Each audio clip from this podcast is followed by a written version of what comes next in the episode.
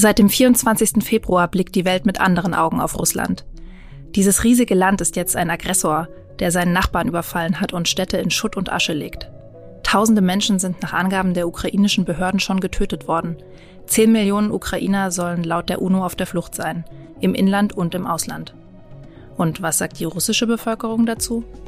Der ukrainische Präsident Volodymyr Zelensky hat in seinem Interview mit russischen Journalisten Anfang der Woche nochmal seine Bestürzung darüber ausgedrückt, dass viele Russen den Krieg unterstützen. Ist das wirklich so? Im FAZ-Podcast für Deutschland möchte ich heute eine Antwort finden. Ich habe mit zwei jungen Russen telefoniert, die ihre Heimat bereits verlassen haben. Außerdem habe ich eine russische Ballettlehrerin in ihrem Studio in Frankfurt besucht. Sie setzt sich seit Kriegsbeginn für ukrainische Flüchtlinge ein, weil sie den Krieg schrecklich findet. In ihrer eigenen Familie haben dafür aber nicht alle Verständnis. Mit meiner Kollegin Natalia Wenzel-Wakentin schaue ich mir an, was dahinter steckt. Wieso sind die russischen Communities zum Teil so gespalten? Gerade durch die Gruppe der Russlanddeutschen geht ein richtiger Riss, sagt Natalia. Wir klären außerdem, ob Russen schon Anfeindungen wegen ihrer Herkunft erleben. Heute ist Donnerstag, der 31. März. Ich bin Theresa Weiß. Schön, dass Sie dabei sind.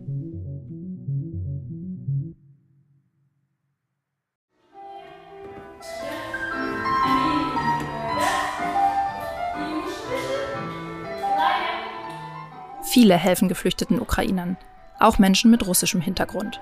Eine der Helferinnen ist Anastasia Dirksen-Baldiu. Die russische Ballettlehrerin lebt seit 2006 in Deutschland und leitet eine Ballettschule im Frankfurter Westen. Die Räume sind weitläufig und hell, in einem Raum hängen Kostüme aus buntem Stoff. Ein Kanarienvogel zwitschert manchmal im Hintergrund. Aber seit einiger Zeit wird er übertönt von den ukrainischen Kindern, die vormittags den Tanzsaal stürmen.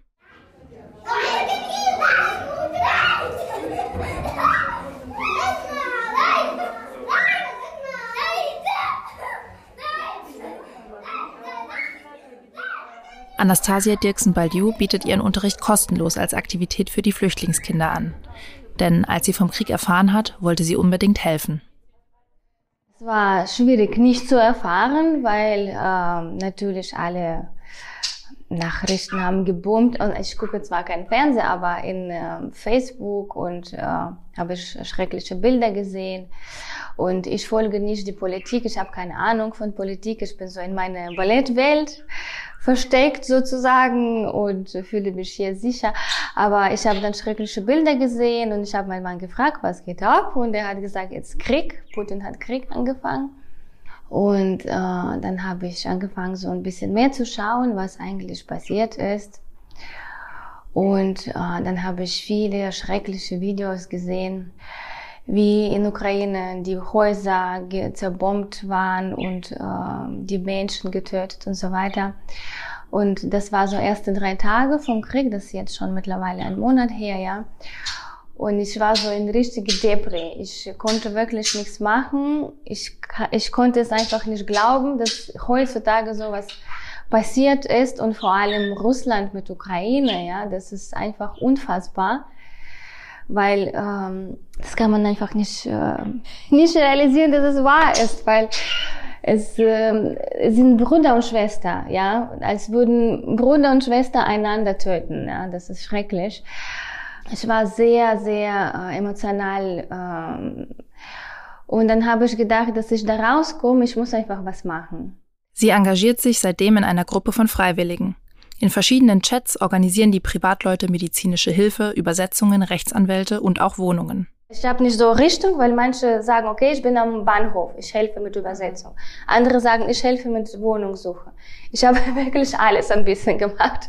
Manchen Wohnungen gefunden, manchen Möbel gefunden, anderen äh, andere begleitet zu Krankenhaus oder Arzt gefunden, von allem ein bisschen.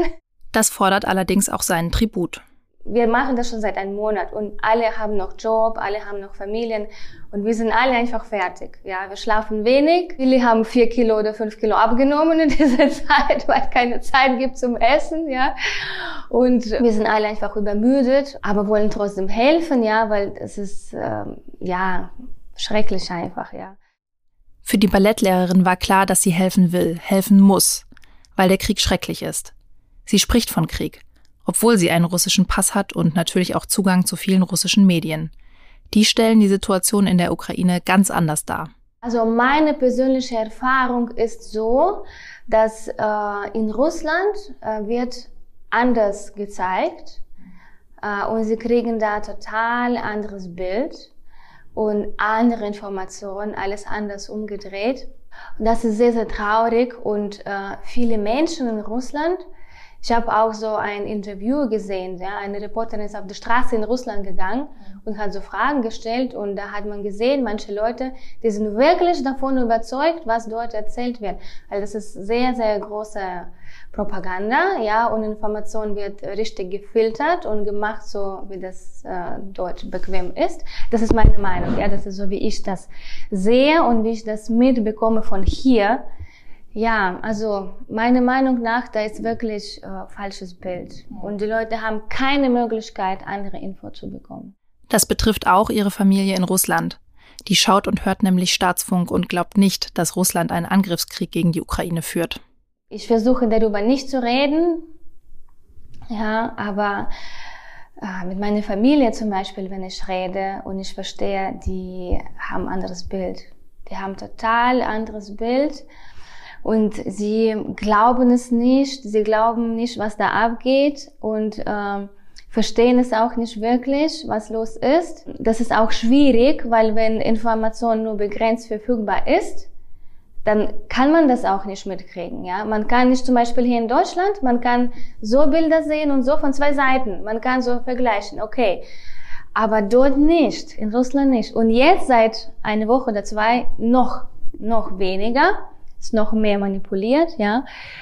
Und ich habe versucht, so ein bisschen akkurat zu erklären, zu sagen, guckt, äh, eure Meinung ist so, aber es gibt noch diese Meinung. Und äh, die sind zwar sehr unterschiedlich. Mitte ist bestimmt, also Wahrheit bestimmt irgendwo in der Mitte. Aber es ist nicht komplett so, wie euch erzählt wird. Und das ist sehr schlecht angekommen. Ja, und dann habe ich gedacht, okay, ich soll das nicht so machen. Einfach, äh, dass wir nicht streiten, erstens. Und zweitens ist es besser für meine Familie dort, weil sie leben dort, ja. Gefährlich für die, gefährlich für mich, ja. Und äh, ja, für mich ist ja sowieso gefährlich. Ich weiß nicht, ob ich überhaupt in nächster Zeit nach Russland fliegen darf, ob ich da nicht verhaftet werde oder so. Diese Aussicht ist sehr bedrückend. Wie fühlt sie sich als Russin mit den Entwicklungen? Ich bin sehr traurig. Ich bin wirklich sehr traurig, äh, weil ähm, ich habe wirklich nicht viele Verwandte oder äh, Bekannte, aber meine Familie ist da. Trotzdem macht das mich wirklich sehr traurig. Meine Heimat natürlich.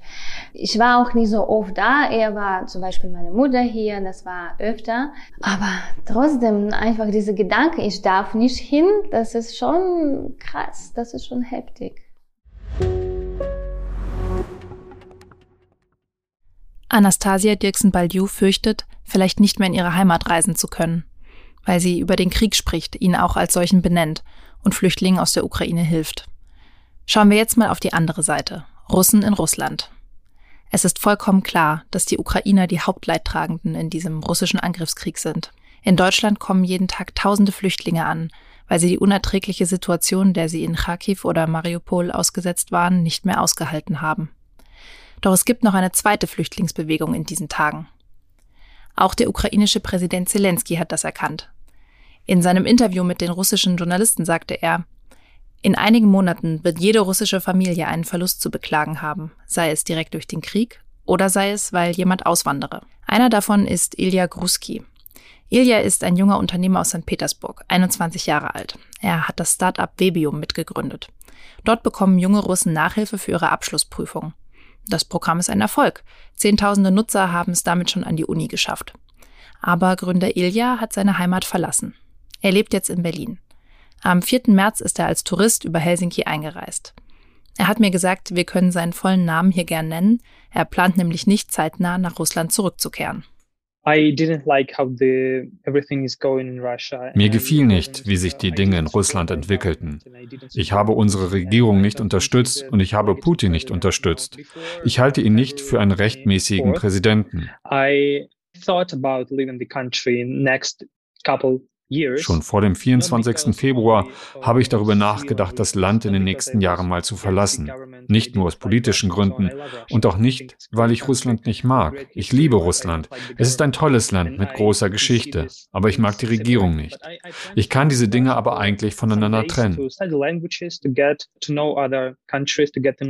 Ich wollte weiter in Russland leben, aber ich wollte auch ins Ausland reisen, um andere Sprachen zu lernen und die Welt kennenzulernen. Bei Kriegsbeginn wurde mir dann aber klar, dass sich alles geändert hat. Uh, es gibt eine uh, starke Repression. Uh, Alle unabhängigen Medien mussten ihre Arbeit einstellen. Die Leute fingen an, über Kriegsrecht zu reden. Das würde bedeuten, dass die Grenzen geschlossen werden, vor allem für die Männer. Ich hätte das Land also nicht mehr verlassen können, auch nicht für eine kurze Zeit. Ich habe dann entschieden, so schnell wie mölich zu gehen. Ich wollte meine Jugend nicht in Russland verlieren und auch meine Träume nicht aufgeben müssen. Ich wäre einer der Ersten gewesen, den sie in die Armee eingezogen hätten und ich bin jung und ich habe nicht gedient. Ilja sitzt jetzt also in Berlin und arbeitet weiter für sein Startup im permanenten Homeoffice sozusagen oder eher im Not Home Office. Was denkt er über die Lage in der Ukraine? Ich bin entsetzt. Ich fühle mich schrecklich, weil ich nichts tun kann, außer Wohltätigkeitsorganisationen oder unabhängige Medien in Russland zu unterstützen, damit die Leute wissen, was wirklich in der Ukraine passiert. Ich weiß, dass Menschen sterben.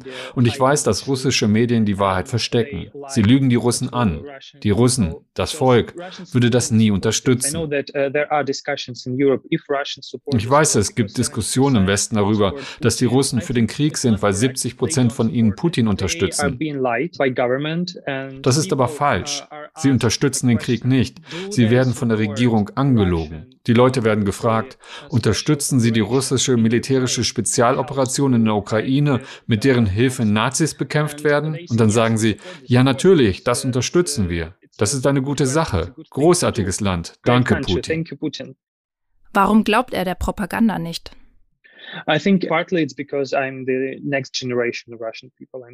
Zum Teil, weil ich zur nächsten Generation in Russland gehöre, zur Generation uh, Z. Wir haben Zugang zu vielen uh, Informationsquellen.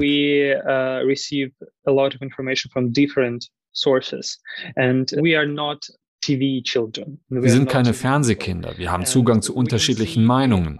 Aber wenn du ein Erwachsener bist, irgendwo tief in Russland und nur Staatsfernsehen schaust und nicht einmal weißt, dass Instagram existiert, dann hast du nur diese eine Meinung. Werden noch viele junge, gut ausgebildete Leute Russland verlassen? Ilya kann natürlich nicht für alle sprechen, aber in seinem Umfeld ist die Stimmung eindeutig. At least all my friends and all the people I know in Russia, they are thinking it's a meine Freunde und Bekannten in Russland denken, das ist ein Desaster für das ganze Land und ihre Zukunft. Wir sind nur Menschen, die ein glückliches Leben führen wollten. Dazu gehört, dass wir reisen und gute Jobs bekommen können oder im Ausland studieren.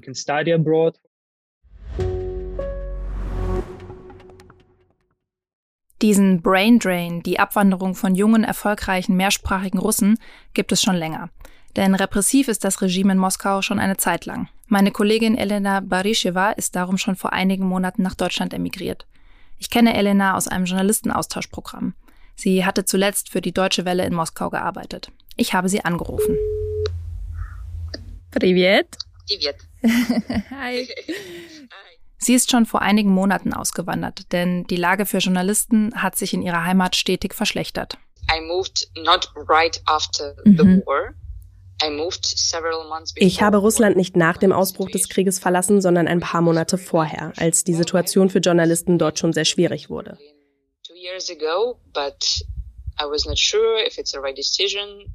Ich hatte bereits vor zwei Jahren entschieden, dass ich wieder nach Berlin will, aber ich war noch unsicher. Dann kamen all die neuen Gesetze gegen Meinungs- und Redefreiheit in Russland.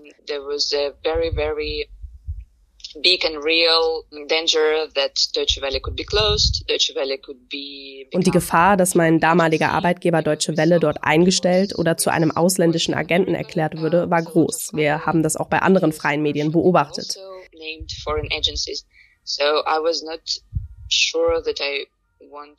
Ich war mir ehrlich gesagt nicht sicher, ob ich als Agentin geführt werden wollte. Ich war ziemlich geknickt und ich wollte einfach nur an einem sicheren Ort sein. Elena hat jetzt in Berlin ein Studium aufgenommen. Wenn es geht, will sie aber wieder in Russland arbeiten. Ich hoffe wirklich, dass ich bald zurückgehen und darüber berichten kann, was in Russland passiert. Aber ich bin nicht so mutig, es unter der Gefahr zu tun, für 15 Jahre ins Gefängnis zu müssen. Für die willentliche Verbreitung von Fake News, so nennen sie das jetzt. Also nein, nicht jetzt. So mutig bin ich nicht. Ich habe sie gefragt, ob sie glaubt, dass noch mehr russische Journalisten ihre Heimat verlassen.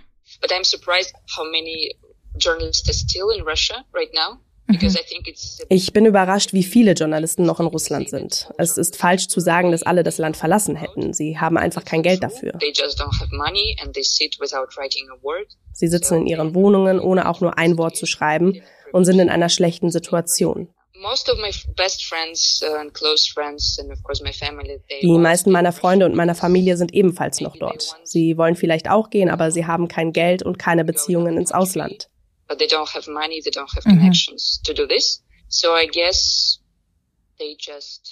Also ich glaube, sie haben fast jede Hoffnung verloren, dass alles gut wird. Sie versuchen einfach, die Situation zu überstehen, ihre Würde und ihre Überzeugungen zu behalten.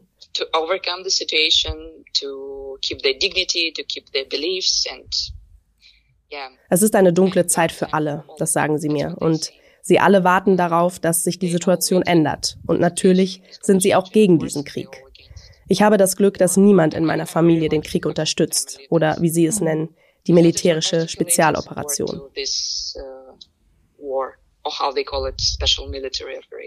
Aber wie sollen die Russen eigentlich Bescheid wissen, wenn es faktisch keine freien Medien mehr gibt? Elena sagt, wer will, findet Informationen. Mhm. Sie haben den Zugang nicht vollständig blockiert. Man kann VPN-Kanäle nutzen und man kann Nachrichten auf Telegram lesen. Mhm. Außerdem haben viele Menschen in Russland eine Verbindung zu Ukrainern über WhatsApp. Sie bekommen die Nachrichten direkt aus erster Hand und natürlich wissen sie daher, was dort passiert. Also in meinem Kreis. Ich kann nicht sagen, wie das in anderen Familien ist.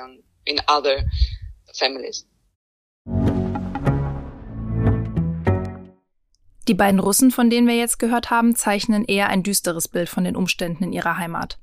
Aber wie geht es den Menschen mit russischen Wurzeln, die schon lange hier bei uns sind, etwa den Russlanddeutschen? Wie stehen sie zum Krieg in der Ukraine? Viele Russlanddeutsche haben auch ukrainische Wurzeln. Sie seien darum selbst bestürzt über den Krieg. Das sagt Albina Nazarenus Vetter, die Geschäftsführerin der Interessengemeinschaft der Deutschen aus Russland in Hessen. Die CDU-Politikerin ist auch in anderen Gremien der Russlanddeutschen aktiv, etwa bei der Landsmannschaft der Deutschen aus Russland. Sie meint, die Institutionen und Organisationen der Russlanddeutschen können jetzt sogar besonders gut helfen. Diese Vielfalt und Zusammenhalt gehören einfach zu unseren Stärken weshalb wir unsere jetzt bewahrten Strukturen für unkomplizierte Hilfsangebote zügig abrufen können, sei das bei den Behördengängen oder bei der Betreuung der Kinder, Jugendlichen. Also zum Beispiel die Deutsche Jugend aus Russland hat hier in Frankfurt fünf Kitas. Wir haben in allen unseren Kitas bereits schon geflüchtete Kinder aufgenommen. Also wir betreuen aber auch die traumatisierten Familien. Wie gesagt, ähm, wir leben genauso wie viele großartige Vereine momentan in Deutschland diese Solidarität mit den geflüchteten Menschen vor. Ist die Stimmung da wirklich so einhellig? Das kläre ich jetzt mit einer Kollegin, die sich da gut auskennt. Bei mir im Studio ist jetzt meine Kollegin Natalia Wenzel-Wakentin. Natalia, du beschäftigst dich bei uns in der FAZ ähm, immer wieder auch mit migrantischen Themen und zuletzt hast du dir auch die Situation für die Russlanddeutschen angeschaut. Vielleicht kannst du uns zuerst mal kurz erzählen, was ist das überhaupt für eine Gruppe? Russlanddeutsche ist eine Bezeichnung für die Nachfahren von Menschen, die im 18. Jahrhundert ins Russische Reich äh, ausgereist sind, damals auf Einladung der Zarin und äh, überwiegend in den 90er Jahren zurück nach Deutschland gekommen sind. Es sind, gab auch schon welche in den 80ern, es gab auch welche noch in den 2000ern, aber der Höhepunkt der Migration war in den 90er Jahren und das sind nicht nur, das ist wichtig zu wissen, auch wenn ich sie Russlanddeutsche nenne, sind nicht nur Menschen, die aus dem heutigen Russland kommen, sondern Ländern, die können auch aus Kasachstan kommen oder aus der Ukraine, äh, Menschen aus dem russischsprachigen Bereich und aus dem ehemaligen russischen Reich, die wieder nach Deutschland gekommen sind. Also viele von diesen Menschen haben einen irgendwie gearteten russischen Hintergrund, weil sie vielleicht mal dort gelebt haben oder die Eltern.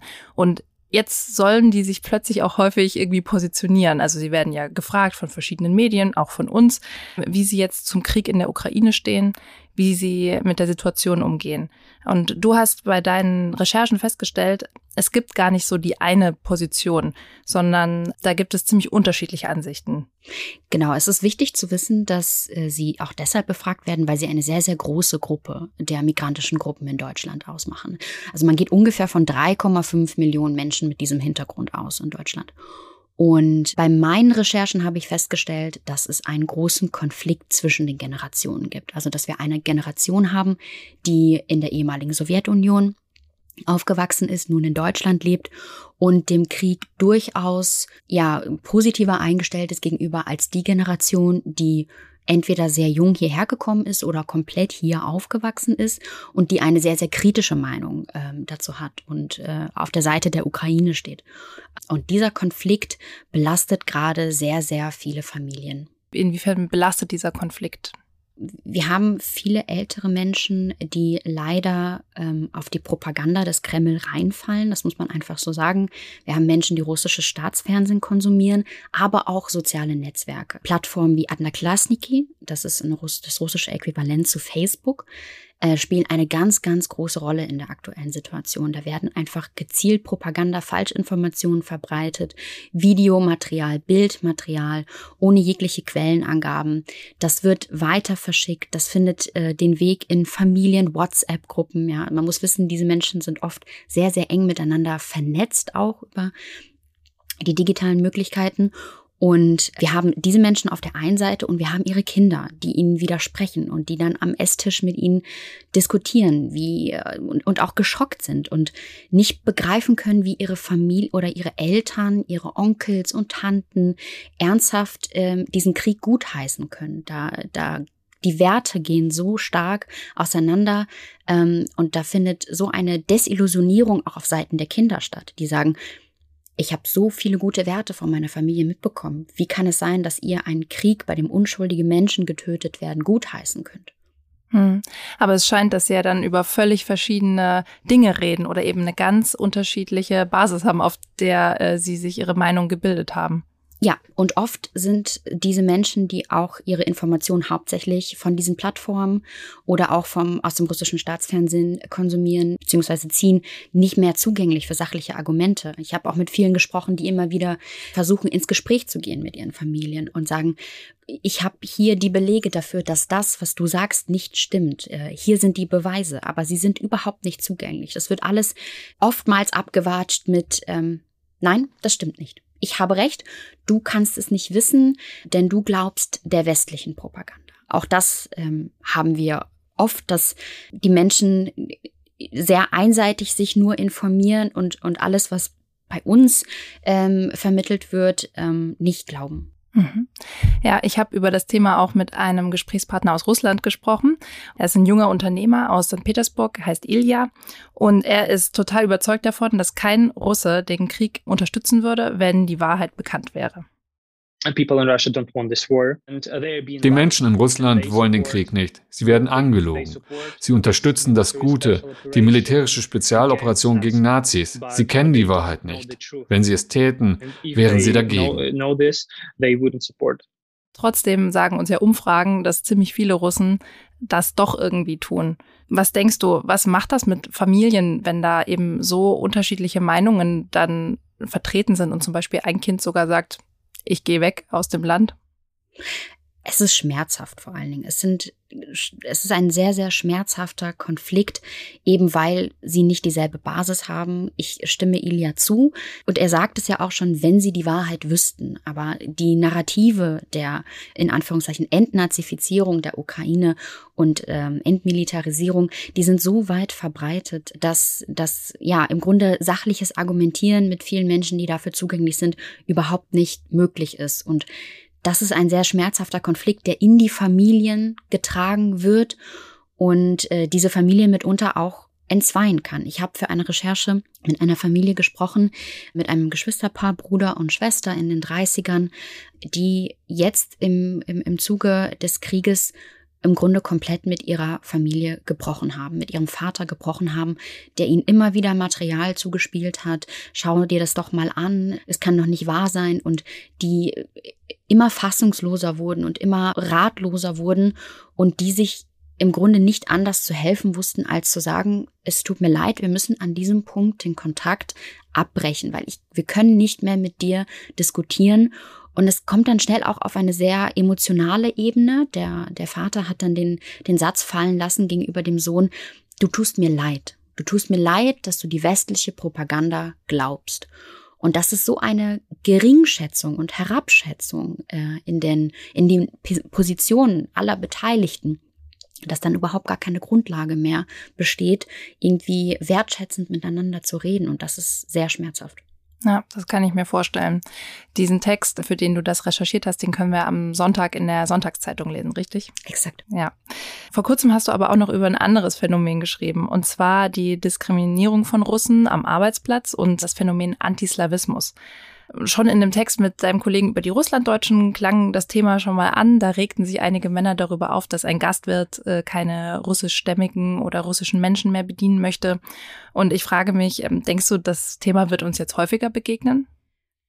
Durchaus, aber es ist ganz wichtig, dass wir uns diese Fälle und diese Meldungen ganz, ganz differenziert anschauen und ganz genau hinschauen, ist das wirklich ein Vorfall, den man als Antislawismus, also als Feindlichkeit gegenüber als, äh, als Russen oder Slawen gelesenen Menschen äh, bezeichnen kann? Oder haben da vielleicht ganz andere Sachen eine Rolle gespielt? Also ich glaube, wir werden in Zukunft immer wieder über diese Fälle stolpern, aber es ist wichtig, dass wir da sehr differenziert drauf schauen. Mhm.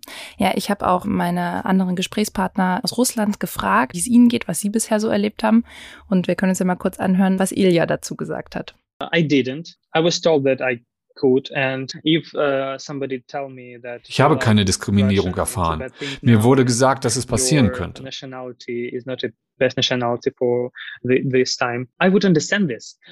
mir jemand sagen würde, Russe zu sein ist etwas Schlechtes, würde ich es verstehen. Ich unterstütze die Regierung ja nicht und würde sagen, es tut mir leid, was mein Land tut. Ich habe auch Elena noch gefragt, das ist eine Journalistenkollegin von uns, und sie hat mir Folgendes erzählt. Short answer, I um es kurz und knapp zu sagen, ich war vorbereitet. Ich habe eine negative Reaktion erwartet, aber habe nie eine bekommen. Alle meine Freunde und Verwandten aus Russland fragen mich die ganze Zeit, Elena, geht es dir gut? Behandeln sie dich gut? Ich bin davon immer überrascht. Sie denken, ich bin in einer schlechteren Lage als sie in Russland aktuell. Ich erkläre dann immer, nein, ich erlebe keine Ablehnung. Alle behandeln mich wirklich gut. Viele meiner deutschen Freunde und auch die von anderswo haben mir sehr liebe Nachrichten geschrieben. Also die beiden haben keine solchen Erlebnisse gehabt, was ja erstmal schön ist. Aber gewappnet haben sie sich dafür irgendwie schon im Vorhinein. Ja, das habe ich auch. Und ich kann ganz ähnlich wie die beiden berichten, dass aus dem Umfeld eher Nachfragen kommen. Hey, bist du okay? Wie geht's dir damit? Hast du vielleicht auch noch Familie in Russland oder der Ukraine? Wie, inwiefern betrifft es deine Familie? Das ist super, dass es so ist. Ich habe für diese Recherche, in der es um Antislawismus am Arbeitsplatz ging, ungefähr mit zehn, elf, zwölf Menschen gesprochen über dieses Thema. Menschen, die mir Vorfälle zurückgemeldet haben und es hat sich ganz klar herauskristallisiert, dass das hauptsächlich Vorfälle waren in, in Bereichen, wo Menschen sehr engen Kontakt haben zur breiten Bevölkerung. Also nicht innerhalb ihrer Kollegenschaft, innerhalb ihres Teams, innerhalb ihres Unternehmens, von Vorgesetzten oder den Kollegen. Das sind alles noch Einzelfälle. Und es ist wichtig dabei, wie ich schon anfangs gesagt habe, sehr differenziert drauf zu schauen, die Situation genau zu analysieren und sich zu fragen, ist das wirklich jetzt passiert, weil ich Russisch gelesen werde oder weil man mir mein, einen russischen äh, Background äh, zuschreibt und äh, ist das jetzt aufgrund von Stigmata und Vorurteilen geschehen, diese Situation, oder habe ich sie vielleicht anders interpretiert? Die Emotionalität bei diesen Vorfällen macht es dann immer sehr schwer. Diskriminierungserfahrungen sind natürlich sehr, sehr schmerzhaft und deshalb verliert man da schnell einen objektiven Blickwinkel.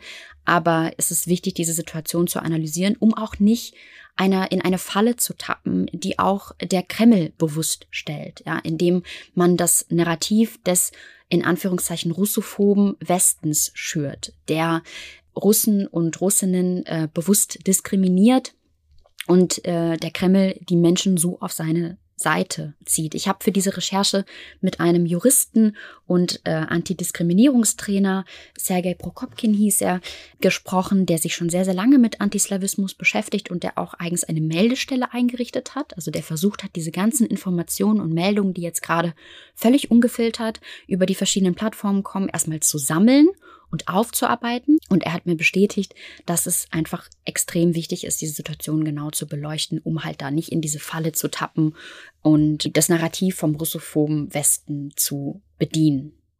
Ja, das habe ich auch von anderer Seite gehört, nämlich ähm, von Albina Nazarinus Vetter, die in einigen Gremien der Russlanddeutschen aktiv ist. Diese Fälle der Diskriminierung und Ausgrenzung aufgrund der Herkunft, der Sprache, der ethnischen Zugehörigkeit gibt es tatsächlich. Und wir nehmen jede äh, Meldung ernst und verweisen dann die Landsleute auf die einschlägige Beratungsstellen. Wichtig ist einfach, dass die Menschen wissen, dass der deutsche Rechtsstaat sie beschützt und äh, man sie nicht in Stich lässt. Wir appellieren an die hiesige Bevölkerung, nicht Putins Krieg nach Deutschland zu holen, denn damit spielen wir ihm in, in die Hände. Äh, er möchte, dass äh, der Westen destabilisiert ist und dabei sind ihm auch alle Mittel recht. Äh, man muss wissen, dass ähm, hinter sehr vielen Meldungen, gerade in Social Media, sich ähm, Falschmeldungen verbergen. Deswegen appellieren wir auch an unsere Landsleute, immer ganz genau hinzuschauen, nicht hysterisch zu werden und ähm, Putins Propaganda nicht auf den Leim zu gehen. Ich kann der Frau Nazarinus Vetter da nur zustimmen. Diese Empörung bricht leicht vom Zaun, wenn einem solche Videos, solches Bildmaterial zugesendet wird. Man neigt dazu, leicht dann in diese Falle zu geraten, eben weil viele auch schmerzhafte Erinnerungen haben an ähnliche Vorfälle, vor allen Dingen in den 90er Jahren. Damals war die Stimmung gegenüber der Russlanddeutschen nicht unbedingt eine gute und viele haben solche Erfahrungen äh, von Seiten der Mehrheitsgesellschaft gemacht und das weckt einfach unschöne Erinnerungen und man ist leicht geneigt, wieder in diese, äh, in diese Falle zu tappen und in diesen Schmerz, den man damals gefühlt hat. Aber wir täten sehr, sehr gut daran, diese Situation sehr differenziert zu betrachten und genau zu analysieren. Ich finde, das haben wir jetzt mit deiner Hilfe auch echt geschafft. Vielen, vielen Dank, dass du hier mit uns gesprochen hast, äh, für deine Einblicke und deine Expertise bei diesem Thema. Sehr gerne. Vielen Dank.